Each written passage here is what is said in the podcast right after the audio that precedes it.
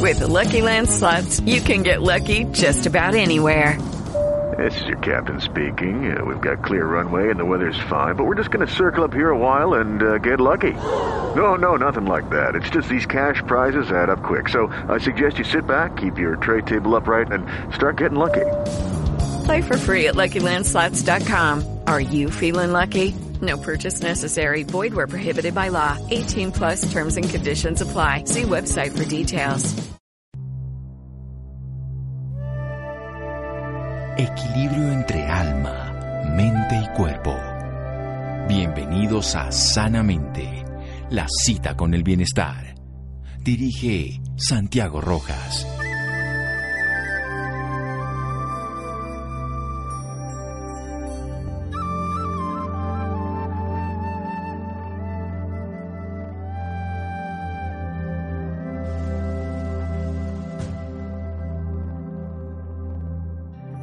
Somos las únicas criaturas de la Tierra que pueden cambiar su biología por lo que piensan, sienten y hacen. Deepak Chopra. Buenas noches, estamos en Sanamente de Caracol Radio, su programa de salud. Bueno, yo tengo un gran amigo que voy a entrevistar ahora, lo conozco hace muchos años, casado con mi amiga de pupitre en la universidad, amiga de la vida además que me comentó, casualmente siendo su especialidad la ortopedia y la traumatología, de la preocupación de que está aumentando la osteoporosis, de que está aumentando la osteotrosis, de que se están fracturando muchas personas adultos mayores que estaban controlados de enfermedades y que infortunadamente por la quietud, por la alimentación y por no la exposición al sol, la inadecuada exposición a la luz solar con la vitamina D. O sea, estos son problemas que están ocurriendo, que pueden seguir ocurriendo, que se están gestando y que pueden tener efectos muy graves. Hoy sabemos que muchos pacientes, además de cáncer de mama, por ejemplo, que pudieron haber muerto hace unos años, pero que gracias al tratamiento oncológico recuperaron su salud, pero por los tratamientos también hicieron afectaciones de su salud osteoarticular con unas complicaciones que no son menores. Hoy sabemos que una fractura de un paciente adulto mayor tiene una mortalidad mayor del 20% en el siguiente año de vida. Es una enfermedad catastrófica. Podemos evitarla. ¿Qué tenemos que hacer? Pues bien, por eso lo invité otra vez a José Durazo. Él es mexicano de nacionalidad, cartagenero por adopción, francés por formación y nos va a hablar sobre la osteoartrosis, la osteoporosis, el cuidado de los huesos. Mi querido amigo José, ¿cómo estamos? Muy buenas noches, eh, Santiago. Muy bien, gracias a Dios, con la bendición de, Dios en este trayecto de, nuestra existencia que nos ha tocado vivir feliz y contento de saludarte y saludar a toda tu gran audiencia.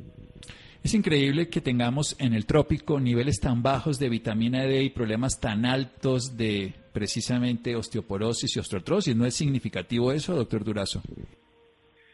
Sí, es, es, bastante significativo y bastante preocupante, ¿no? Y es característico de Colombia, es, es, es, raro, hablaba con un, gran amigo, el doctor Rueda, endocrinólogo, sobre por qué nosotros, eh, estando en el trópico, tenemos niveles tan bajos de, vitamina D.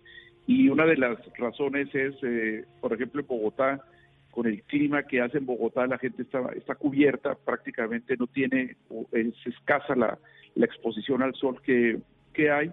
Y en sitios como la costa, eh, la gente utiliza mucho protector uh, solar, por ende la capacidad que tiene de metabolizar la vitamina D es muy baja, entonces tenemos índices de vitamina D bastante bajos en el país.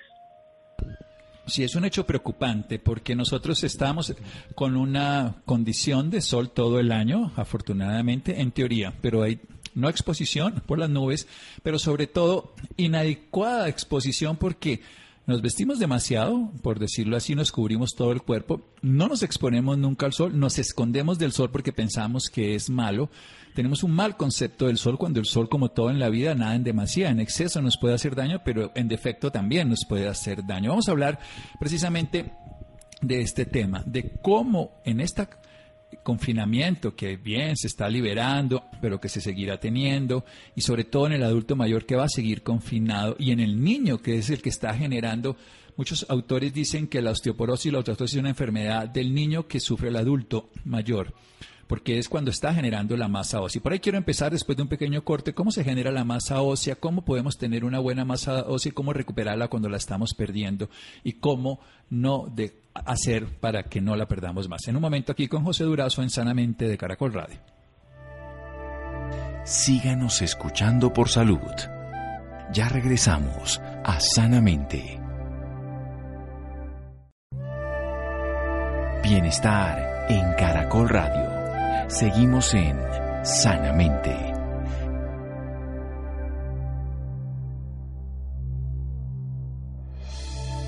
Seguimos en Sanamente de Caracol Radio. José Durazo es nuestro invitado de hoy, mexicano de nacionalidad cartagenero de Colombia por adopción, casado con cartagenera, una gran amiga, una gran mujer, la Cocho, Claudia. Y Estudió en Francia, ha sido además especialista en muchos temas de traumatología y su tema esencial es la prevención y el manejo de la osteoartrosis, la osteoporosis y todos sus daños. ¿Cómo se genera la masa ósea? ¿Qué tenemos que hacer desde niños? Pensemos ahora en esta época de confinamiento que va a durar de alguna manera oscilante durante muchos meses.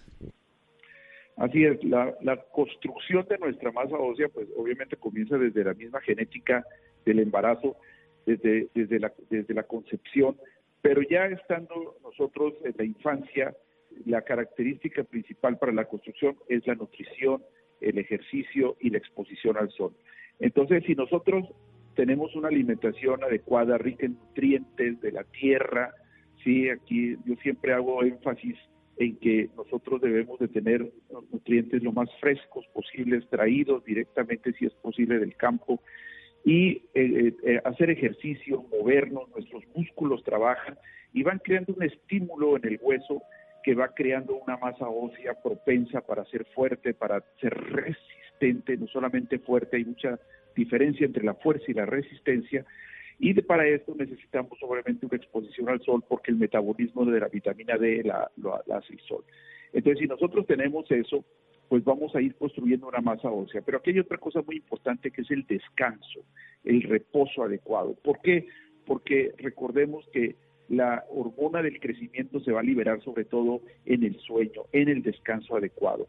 Entonces, el evitar el uso excesivo de pantallas, de luces, etcétera, y no tener y de tener un buen descanso, pues obviamente va a favorecer que una hormona como la hormona del crecimiento que es también eh, clave en el desarrollo del sistema esquelético y del sistema muscular, pues trabaje. Entonces, nutrición, ejercicio, exposición al sol y descanso. Nutrición, ejercicio, exposición al sol y descanso. Mire, lo, más interesante del, del la historia es que todo esto le sirve a todo. ¿no? Es, como uno dijera, bueno, el sueño es bueno para tal cosa, pero es malo para tal. El sol, no, esto le sirve a cualquier persona. El ejercicio, la nutrición adecuada. Yo quiero que nos centremos en la nutrición porque hoy en día tenemos desde el año 80 ultraprocesados. Comemos mucha comida chatarra, tomamos muchas gaseosas, consumimos azúcar. La OMS nos habla de que lo ideal sería menos de 50 gramos, 25 sería lo perfecto y la gente está consumiendo más de 100 gramos de azúcar. Y dicen, yo no consumo azúcar y la gaseosa y los empaquetados y los paquetes y todo. ¿Qué hacemos con la nutrición desde el niño hasta el adulto mayor? Pues yo creo lo, lo, lo más importante es, es la educación en la nutrición. Sabemos que el azúcar es uno de los más grandes eh, perjuicios que tenemos nosotros en la nutrición y no es que no la necesitemos, lo que pasa es que hay que ver qué tipo de azúcares y cómo las consumimos, porque el azúcar es esencial para vivir. Pero si nosotros entramos con los ultraprocesados, yo siempre en las conferencias digo de la tierra al plato y no del cartón o del, o del empaque al plato. Esto quiere decir que los alimentos más frescos y los alimentos más verdes son los alimentos que más calcio eh, necesitamos. Si hablamos específicamente de la masa ósea y de la masa esquelética, pues ahí nosotros necesitamos eh, vegetales, vegetales porque la gran mayoría de esos nutrientes está en los vegetales. Entonces, si lo podemos consumir lo más frescos posible y educar al niño a que consuma vegetales desde pequeños, pues eh, nosotros vamos a tener ahí una gran ganancia. Y eso, eso se hacía ancestralmente lo que pasó después de la Segunda Guerra Mundial, sobre todo con todos los empaques y con todos las, los, este, procesados, pues eh, hizo que la vida fuera un poco más fácil para no cocinar tanto y ahí fue eh, em, empezando el, gran negocio de las, de las comidas empacadas, que llenaban obviamente de químicos y, y sobre todo de azúcar.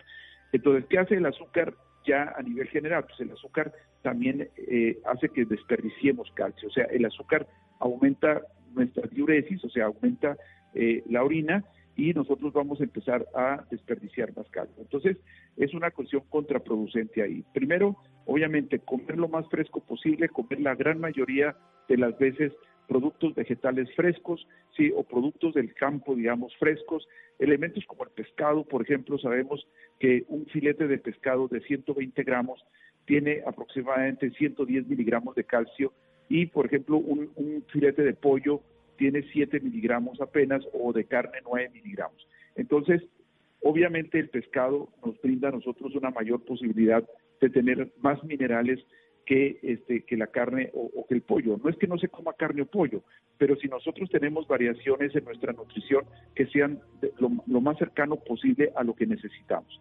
Entonces la nutrición sería lo más fresco, la, eh, yo, yo diría casi que un entre 80 y 90% de, de, de vegetales o productos de productos eh, de, origen vegetal, eh, frutas eh, y vegetales, y apenas un 10% del resto, en los cuales se incluiría también, obviamente, las grasas, que aquí también son fundamentales, porque de las grasas podemos tener nuestra energía, que tal vez la gente piensa que solamente del azúcar se, toma. Sí, claro, hay grasas muy saludables, los frutos secos, el aguacate, el aceite, ustedes allá en la costa, el coco, famoso. El coco. El aceite de coco. Y nos está hablando de comida fresca, de la tierra al plato. Yo quiero que, hablemos un poco también ahora del otro extremo de la vida. Recordemos que estamos hablando de que se construye una masa ósea de niños y que se va perdiendo con el tiempo, pero ya cuando llegamos a adultos mayores y ahora tenemos esta, esta complejidad, ¿qué hacemos con el sol? También hablemos de la nutrición, pero que hablamos de ese primer nutriente esencial, porque es que tenemos a los abuelitos que les, no les gusta que lo llamen así, yo estoy de acuerdo que no se deben llamar así, pero me refiero ya a abuelitos hay sí en las familias, y por eso lo utilizo, no, no, no término general para todas las personas adultos mayores, que los tienen guardados como porcelanitas en la casa, protegiéndolos del clima, y resulta que le están haciendo daño. Explíquenos ese, ese beneficio del sol, doctor Durazo. Sí, bueno, de, acuerdo con el término, yo tengo este, compañeros, eh, inclusive más jóvenes que, uno, que ya son abuelos, ¿verdad? Entonces el término abuelitos no quiere decir eh, necesariamente la cuestión de la, de la edad. Hablemos de, personas de, de, edades más avanzadas e inclusive no, no tan avanzadas. ¿Qué pasa? La vitamina, la vitamina D es esencial en el metabolismo del calcio. Sin la vitamina D nosotros no podemos absorber el calcio y que el calcio llegue a donde nosotros queremos que llegue.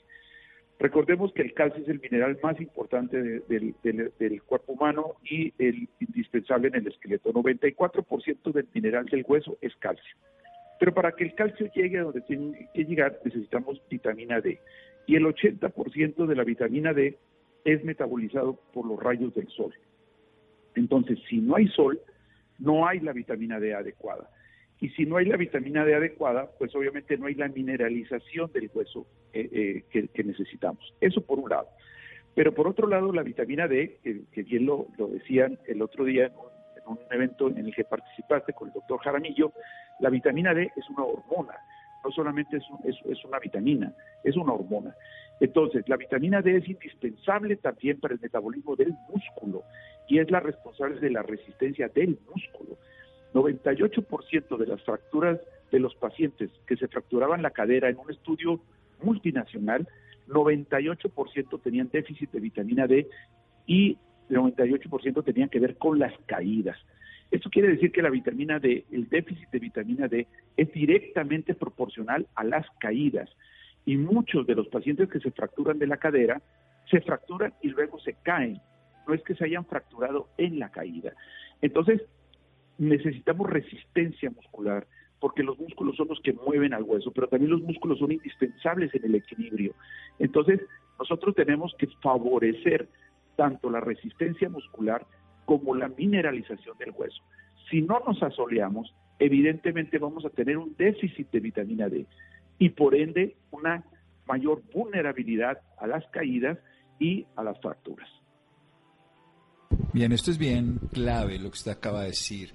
98% de los pacientes con fracturas deficiencia de vitamina D3 es gratis, está en el sol, sobre todo en el trópico, por favor, está, está bien el síndrome de prevención estacional que ocurre en las zonas límites del planeta, ya sea en el norte o en el sur, pero en Colombia no tendríamos por qué quejarnos. Y se fracturan y luego se caen, y en gran parte por la deficiencia ósea, el 80% de la vitamina D la obtenemos del sol, la necesitamos para mineralizar, pero también porque tiene que ver con el equilibrio y es fundamental el equilibrio para la vida, la, tiene que ver con la masa muscular. Vamos a hacer un pequeño corte aquí en Sanamente de Caracol Radio, seguimos con el doctor José Durazo. Síganos escuchando por salud. Ya regresamos a Sanamente. Bienestar en Caracol Radio. Seguimos en Sanamente.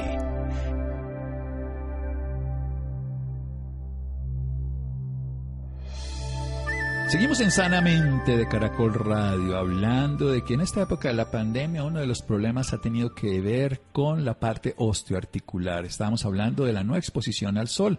El 80% de la vitamina D se obtiene por el sol. Es esencial la exposición diaria al sol controlada. Quiero preguntarle específicamente en un momento para que nos dé tips para poderlo hacer. Y nos ha dicho algo dramático. 98% de los pacientes que se fracturan, pacientes adultos, tienen que ver con deficiencia de vitamina D3 y que se fracturan y después se caen. Quiere decir que ya hay una debilidad porque no se fija adecuadamente esos minerales y también porque los músculos no protegen y no hay adecuado equilibrio. Que nosotros necesitamos sol, necesitamos nutrientes.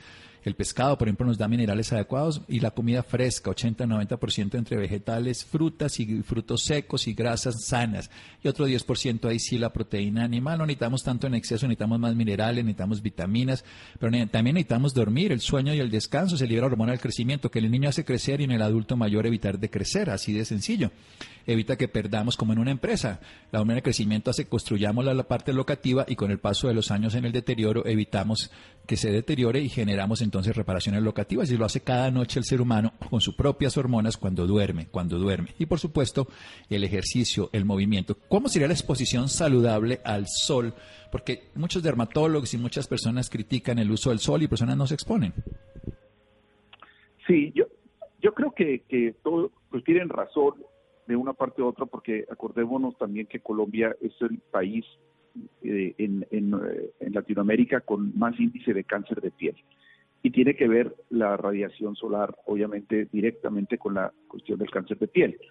La mejor forma de, exposición solar eh, es entre 25 y 30 minutos y el sol temprano en la mañana o un sol ya que esté este, en, el ocaso, ya que pero el mejor es el de la mañana porque los rayos del sol no van a caer directamente. Si nosotros nos ponemos al cenit, es decir, a las 12 del día, vamos a tener una exposición violenta de la radiación solar. Y acordémonos también que la protección de la capa de ozono se ha ido perdiendo y por ende eh, la protección de los rayos UV del sol pues se ha ido perdiendo. Luego entonces el sol del cenit, o sea, el sol de las 12 del día, pues es un sol que puede sí ser perjudicial. Pero si nosotros tomamos el sol temprano en la mañana, alrededor de las 8 de la mañana, tenemos una exposición a unos rayos ultravioleta que no caen directamente y por ende vamos a tener esa, esa protección también del, del, sol a través de la vitamina D. Una cosa importante es evitar, obviamente, los, los, protectores solares. Podemos utilizar bloqueador solar de pronto en nuestro rostro, sí, porque el cáncer de piel es más frecuente a nivel del rostro, eh, de, la, de la piel cabelluda, de las orejas, pero este, la exposición, por ejemplo, en el torso, la exposición a nivel de los brazos, en los muslos, pues esa la, podemos hacer y va a ser eh, igual de buena a través de, de, la, de, los capilares que están en la piel para tener ese proceso de conversión de la, de la vitamina D.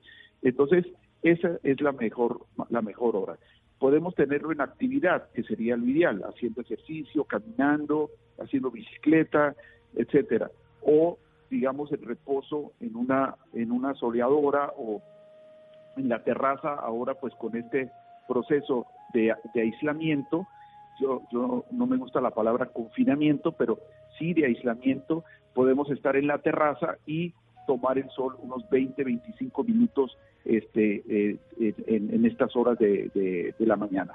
O si nuestra terraza da hacia el, hacia el este, pues lo, eh, colocamos nuestra, nuestra, eh, nuestro cuerpo ya tarde, que es cuando el sol del, del, lo vamos a poder tomar si nuestra terraza da hacia, hacia el este. Entonces, son las cosas que, que, debemos de tener en consideración para evitar que tengamos un daño por exposición solar.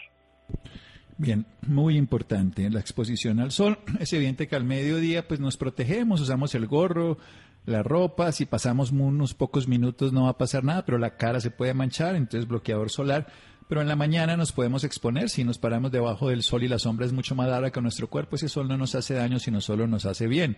Infrarrojo, además cercano, antiinflamatorio, esta vitamina D también libera óxido nítrico. Como he dicho, el sol es una maravilla, hay que saber cómo usarlo, nada en demasía, pero no usarlo termina siendo uno de los problemas que presidente nos estaba contando y que motivaron este programa la osteoporosis. ¿Qué hacemos con la osteoartrosis, que es una hermanita y que se complementan las dos?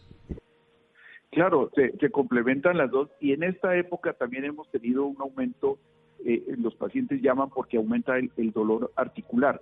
El, acordémonos que el movimiento es un estímulo en nuestras articulaciones. Si no nos movemos, obviamente nuestro cuerpo va a entender que no, que no necesita algunas cosas.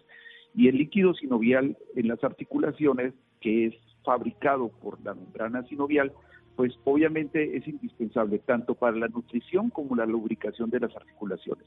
Si esto no lo tenemos, y, obviamente lo vamos perdiendo conforme vamos avanzando en, la edad, pues también vamos a empezar a tener un desgaste a nivel del cartílago. El desgaste del cartílago es el componente principal de la osteoartrosis.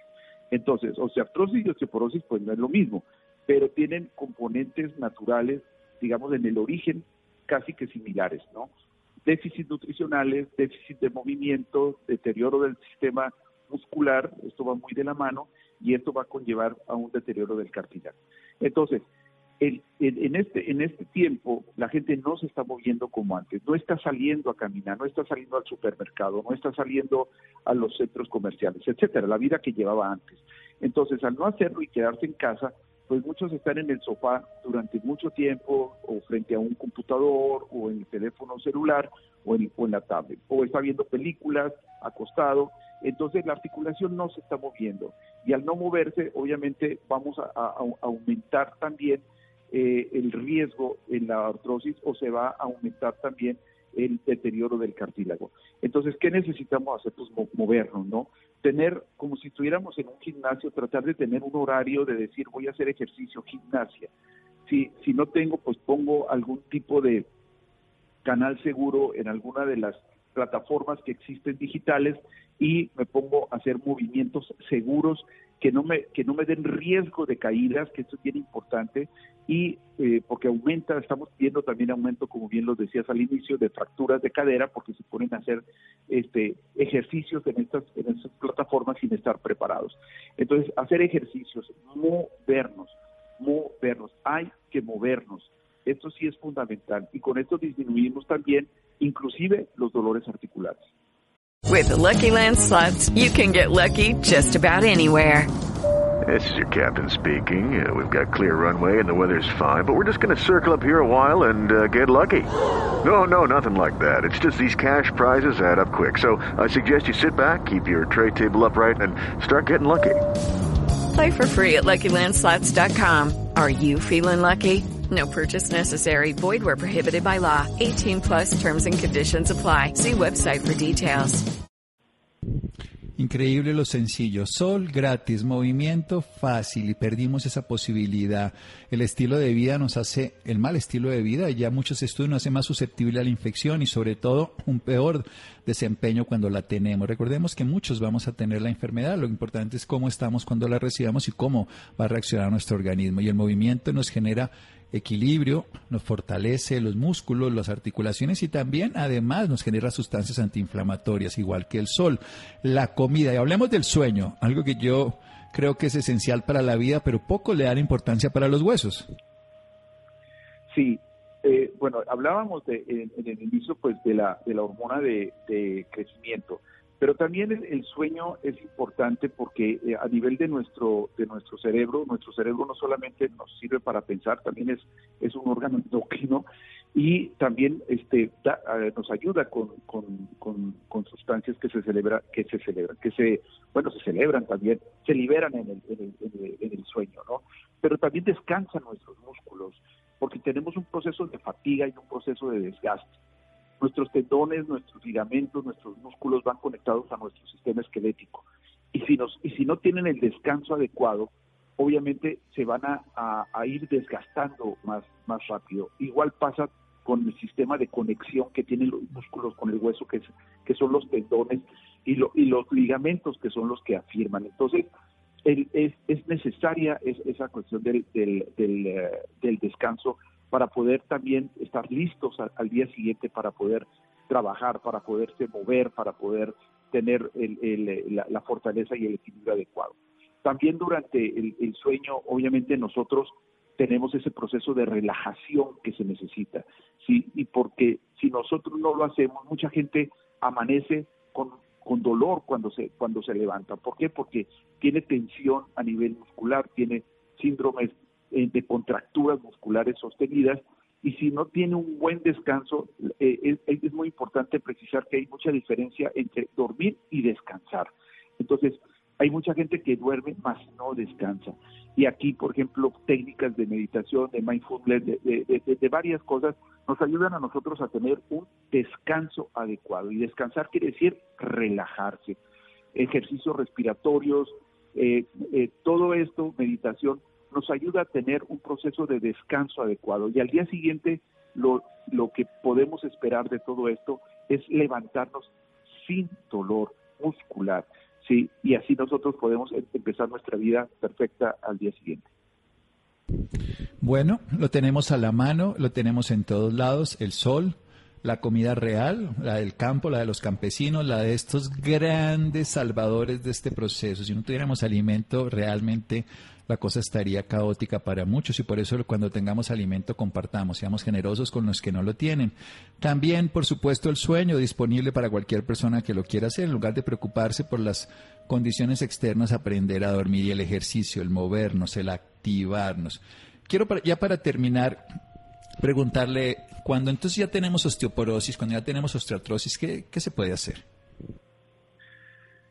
Bueno, eh, cuando tenemos este, este tipo de, patologías hay que tratarlas, hay que tratarlas porque si no el resultado es catastrófico, ¿no? Una fractura de cadera, bien lo, bien lo decías, este, 20% del, de los pacientes con fractura de cadera fallecen en el primer año, este, 50% de los pacientes que se fracturan una cadera se van a fracturar más adelante, inclusive más todavía, y no van a no van a poder tener la vida que llevaban, que llevaban antes. Entonces la fractura de cadera es algo catastrófico en el, ser humano.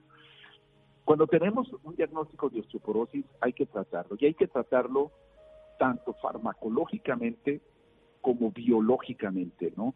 Empezando con el hecho de que el paciente entienda que una, que una osteoporosis tiene tratamiento. Muchos pacientes llegan a la consulta pensando que la osteoporosis este, no, tiene, no tiene tratamiento, que la osteoartritis no tiene tratamiento, sí tienen tratamiento, por supuesto que tienen tratamiento, empezando por la nutrición, teniendo una nutrición adecuada para, para el hueso, para el cartílago y para, para todo lo que es los tejidos estructurales, ¿sí? el cartílago, el hueso, el músculo, los tendones, los ligamentos, inclusive la piel. Después de, la nutrición, obviamente un ejercicio, hay que estimular. El hueso trabaja sobre estímulos. Si no estimulamos a nuestro hueso, podemos tener todo el tratamiento farmacológico encima y no va a dar el resultado adecuado. Tenemos, ese hueso tiene que recibir la orden de nuestro cuerpo de que lo necesitamos. Y entonces, esto hay que hacer el ejercicio, un ejercicio seguro, un ejercicio que nos permita movernos, pero sin el riesgo de tener caídas, con zapatos adecuados para caminar, con zapatos adecuados para hacer el ejercicio, evitar los riesgos. ¿Los riesgos cuáles son? Pisos húmedos, pisos que puedan tener aceite y que podamos tener una caída. Por eso los accidentes más frecuentes en la casa son en la cocina y en el baño. Tener las medidas adecuadas. Entonces, nutrición, cuidados, ejercicio. En ese ejercicio tenemos que buscar siempre tener una exposición solar adecuada, una exposición solar como la que habíamos hablado. Y por último, yo siempre pongo de último, más no por sea importante, sino porque si no lo hacemos así, el paciente piensa que la parte farmacológica no eh, es, es, lo importante y no lo anterior. Como les decía, nosotros podemos tener todo el tratamiento farmacológico, pero si no tenemos lo esencial, lo biológico, pues no vamos a llegar. Entonces, el tratamiento farmacológico para ayudarle al hueso a repararse. Esto, esto, se llama el proceso de remodelación. Nuestro hueso tiene un proceso de remodelación constante. Desde que nacemos hasta que morimos, nosotros tenemos prácticamente un proceso constante de remodelación. Tengamos la edad que tengamos, nuestras células óseas están trabajando día y noche. Entonces, si nosotros damos todo este tratamiento, nosotros tenemos pues la, la, conciencia tranquila, pero nosotros mismos como pacientes, no, no como, como terapeutas, también como terapeutas, pero lo importante es entender que el hueso es un tejido vivo, es un tejido de renovación constante y, absoluta y que lo necesitamos para poder vivir. Nosotros, siempre lo digo en mis charlas, nosotros somos hijos del sol y del maíz como latinoamericanos, ¿no? Somos hijos del sol y del maíz. Si nosotros tenemos sol, eh, realmente eh, vamos a tener buena salud, ¿no? El profesor Rebora, gran maestro, decía, donde entra el sol, no entra el médico.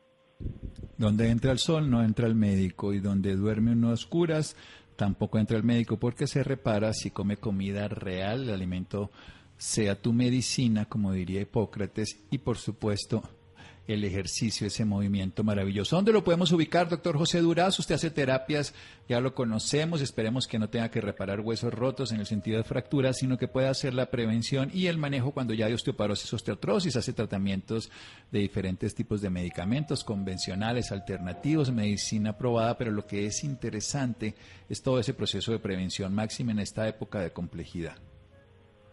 Sí, este, bueno, en la, ciudad de Cartagena, en Colombia, en el teléfono 655-2013, 655-2013, y en Bogotá, pues en, en, en Suitutuaba, ¿no? 655-2013, mientras dura la pandemia será en Cartagena mucho tiempo. 655-2013 en la ciudad de Cartagena, el doctor José Durazo nos estuvo hablando sobre la prevención de osteoartrosis y osteoporosis ante el aumento de ambas, aumento de osteoporosis y osteoartrosis y de fracturas por ende. Muchas gracias, doctor Durazo. No, a sus órdenes siempre, Santiago, y por favor un saludo a todos allá en casa. Muy bien, seguimos en Sanamente de Caracol Radio. Síganos escuchando por salud. Ya regresamos a Sanamente. Bienestar en Caracol Radio. Seguimos en Sanamente.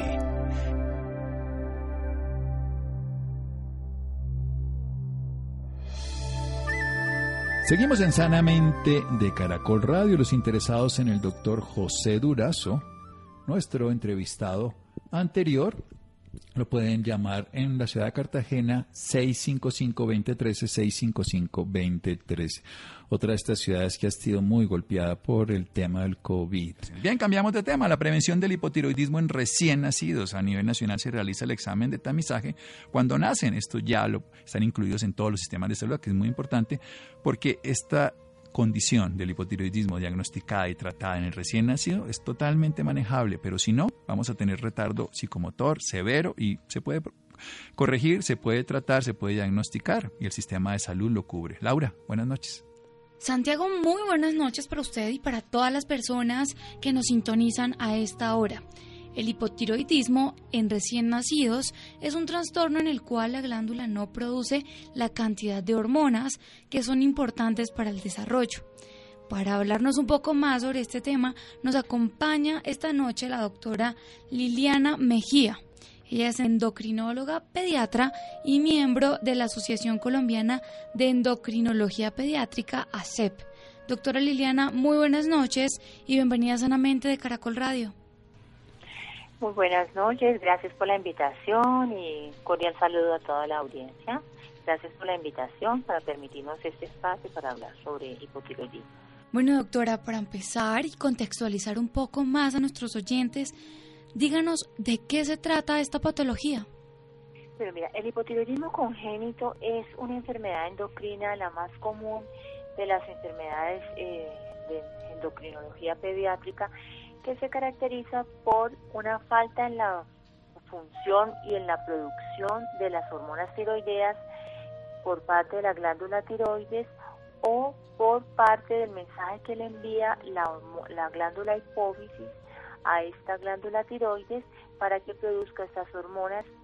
Y estas hormonas son de vital importancia para el organismo y su ausencia va a generar que el paciente tenga alteraciones a nivel del cerebral, participan en la formación del cerebro, en la unión de la sinapsis o sinaptogénesis. También participan en lo que es la función cardíaca, intestinal, en el crecimiento y desarrollo del niño, en el control de la temperatura. Por eso eh, es una glándula súper importante y eh, muy necesaria de diagnosticar su falencia a tiempo para evitar todas estas complicaciones. Doctora, ¿y qué la causa?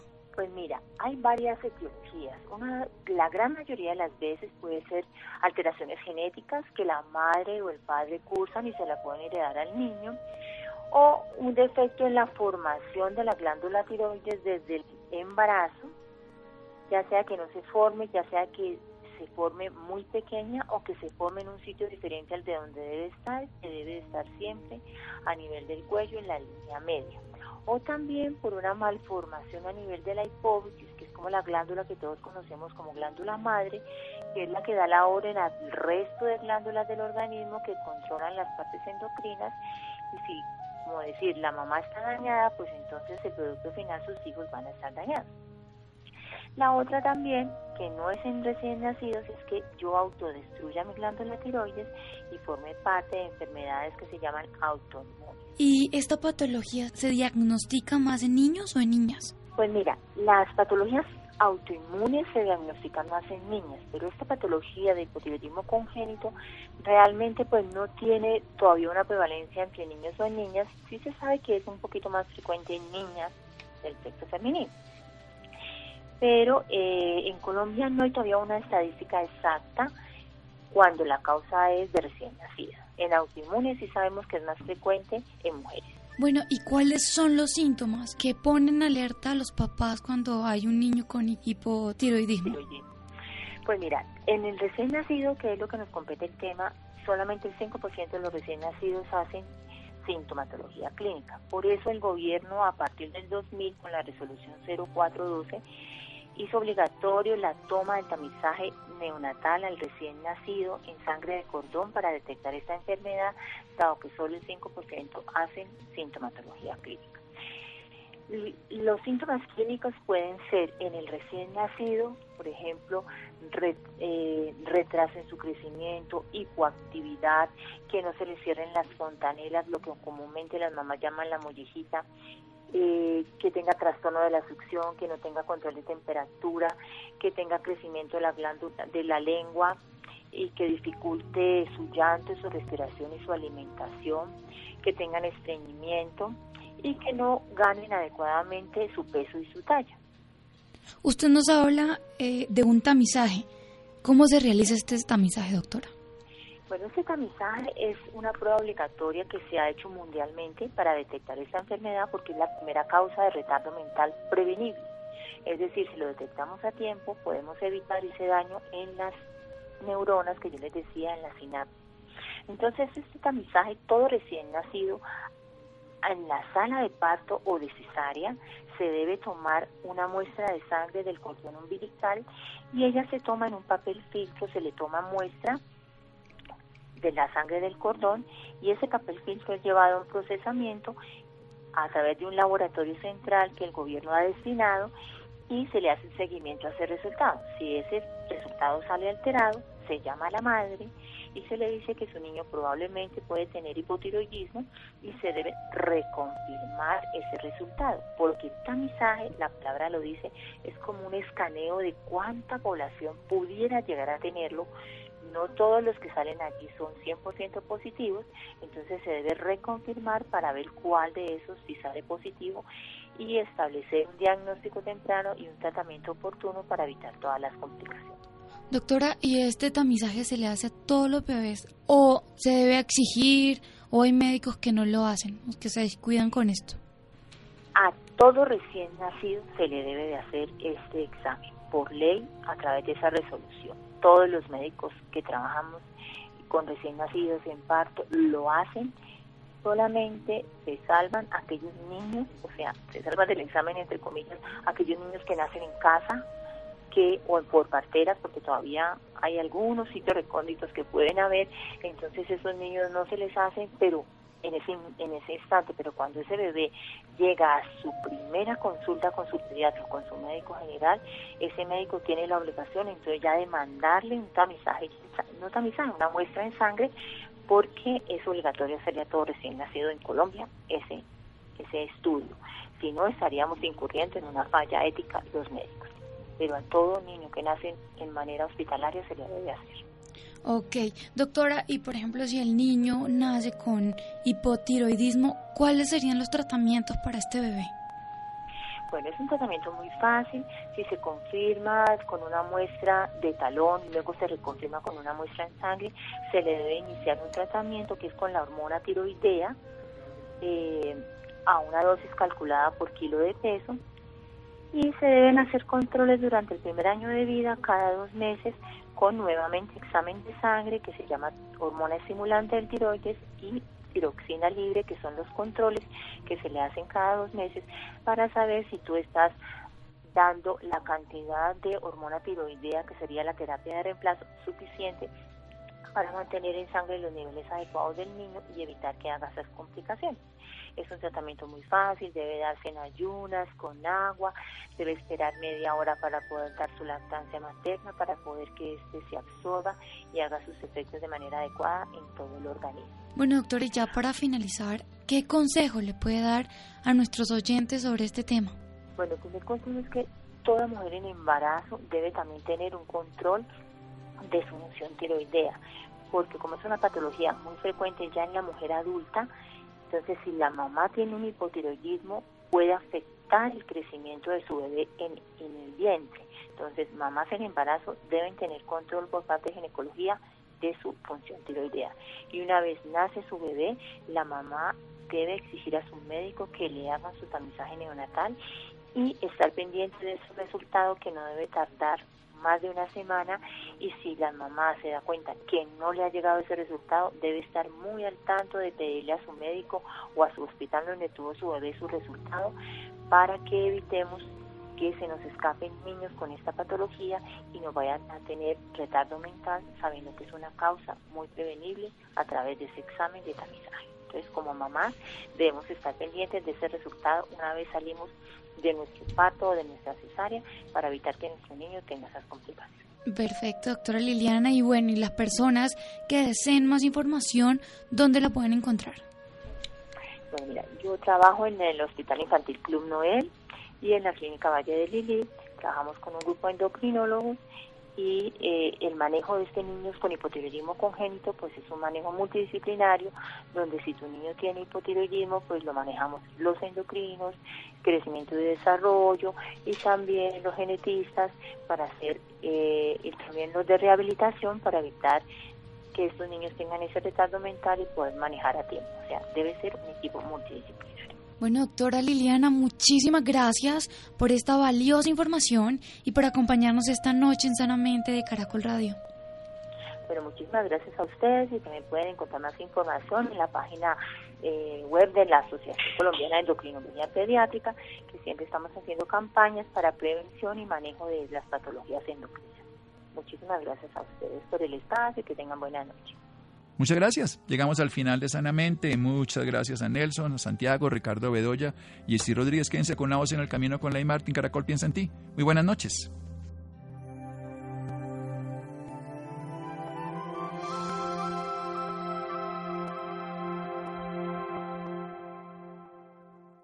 With the Lucky Land slots, you can get lucky just about anywhere. This is your captain speaking. Uh, we've got clear runway and the weather's fine, but we're just going to circle up here a while and uh, get lucky. No, no, nothing like that. It's just these cash prizes add up quick. So I suggest you sit back, keep your tray table upright, and start getting lucky. Play for free at LuckyLandSlots.com. Are you feeling lucky? No purchase necessary. Void where prohibited by law. 18 plus terms and conditions apply. See website for details.